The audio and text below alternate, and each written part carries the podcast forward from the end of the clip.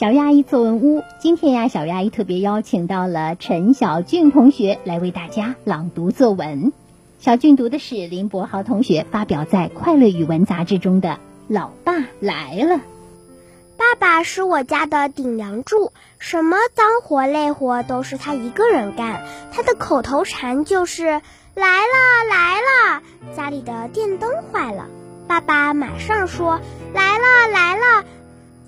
爸爸立刻把坏的灯泡旋下来，再把新的装上去，然后打开开关试了一下，最后满意的走开了。那天我回到房间，一个飞扑上床，只听咔嚓一声，我连忙看了一眼，原来是床脚的一根支撑柱坏掉了。我心急火燎的大声喊道：“爸爸，床坏了呀！”他大声地说：“来了，来了！”很快，爸爸拿了锤子和钉子，寻找到寻找到最合适的固定点后，把钉子对准固定点，用锤子用力的敲，敲了几锤后。锤钉子不再需要用手扶着，偏偏这时爸爸那粗壮的大手不由自主地挠了挠后背，结果一锤子下去敲歪了，钉钉子的位置发生了偏差，他只能重新寻找到合适的固定点。经过十几分钟的维修，爸爸终于把床弄好了。他擦了擦汗水，得意洋洋地走开了。除此之外，爸爸还会做家务、洗衣、做饭、洗碗，样样都不在话下。每次爸爸洗碗时候，他总是会学着杂技员的样子，做一些滑稽的动作。洗衣服时，爸爸会不由自主地挠一下屁股，弄得裤子湿湿的，真好笑。而在晾衣服时，爸爸会用力将衣服向空中甩开。像小鸟一样在空中飞翔一样，姿势优美极了。这就是我的爸爸，你们觉得他能干吗？亲爱的小俊，你觉得这个爸爸能干吗？我觉得非常能干。嗯，你爸爸在家里能干吗？也很能干。你爸爸能做一些什么呢？比如说帮妈妈管妹妹、洗碗，还有煮饭。嗯，为什么说帮妈妈管妹妹呢？因为。因为平时妹妹很坏很坏，都是爸爸帮助妈妈管的。其实妹妹是是妈妈管的。妹妹为什么归妈妈管？那你归爸爸管吗？我和妹妹都归妈妈管，因为我和妹妹都是妈妈生的。哦，也是爸爸生的，你不知道吗？那我们两个都是从他肚子里生出来的呀。哦，但是呢，在一个家庭当中呀，小朋友的出生一定是爸爸妈妈共同努力的结果呢。希望有一天呀，小俊也能写写爸爸妈妈的作文。好，接下来我们有请于林老师来点评这篇作文。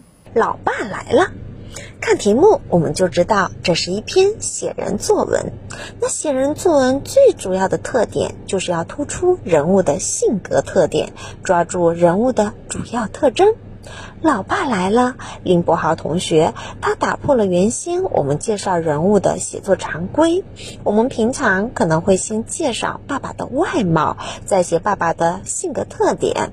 那么在这一篇作文里呀，林同学他开门见山，一开始就点明了爸爸在家庭的地位，并且有一个口头禅：来了来了。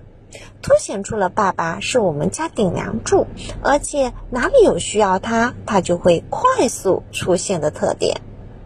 我们知道写人一定离不开叙事，林同学他通过叙述爸爸如何帮助我修好床脚一根支柱。整篇作文，爸爸虽然说的话很少，但是呢，一句却成为了经典。来了来了。这一句话语言描写写出了爸爸能干的特点，很吸引人眼球。作者在第二段描写爸爸如何帮助我修理床脚的支撑时，他这样写道：“很快，爸爸拿来了锤子和钉子，找到合适的固定点后，把钉子对准固定点，用锤子用力地锤了几锤后，钉子不再需要手扶着。”在整个描写的过程中啊，小作者描写了爸爸的动作。我们可以看到，爸爸有拿、寻找、固定、用力的锤、扶着，他的动作是非常熟练连贯的。那么，如果按照我们的想法，很可能爸爸就会顺顺利利的将这件事情做完了。可是，小作者让故事出现了波折，这就增加了故事的可读性了。他这样写道：“这时候，爸爸粗壮的大手不由自主的挠了挠，结果一锤子下去，墙歪了，铁钉的位置发生了偏差。”这样就导致本来马上要维修好的事情，爸爸又多花了十几分钟的时间维修，但爸爸最后还是把床单弄好了。最后一句的神态描写呀，很经典。他这样写道：“爸爸得意洋洋的走开了。”我们可以看到爸爸他自己的自豪，同时呢，也可以读出我对爸爸的这种爱戴、这种敬佩。这篇作文啊，还有一个亮点是小作者做到了详略得当。第二点，第二段他重点写爸爸如何帮忙修床脚的支撑。第三段呢，他就略写列举了爸爸还会做很多事情，比如家务、洗衣、做饭、洗碗等等，样样不在话下。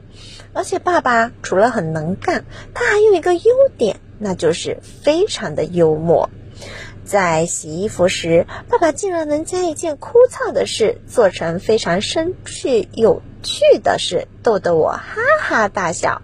所以在作者的眼里，他是一个能干的爸爸。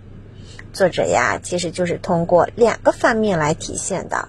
一个是爸爸什么都能够解决，而且是快速解决；另外一个是他不仅能做的事情多，他还能有趣的完成，经常把我们逗笑。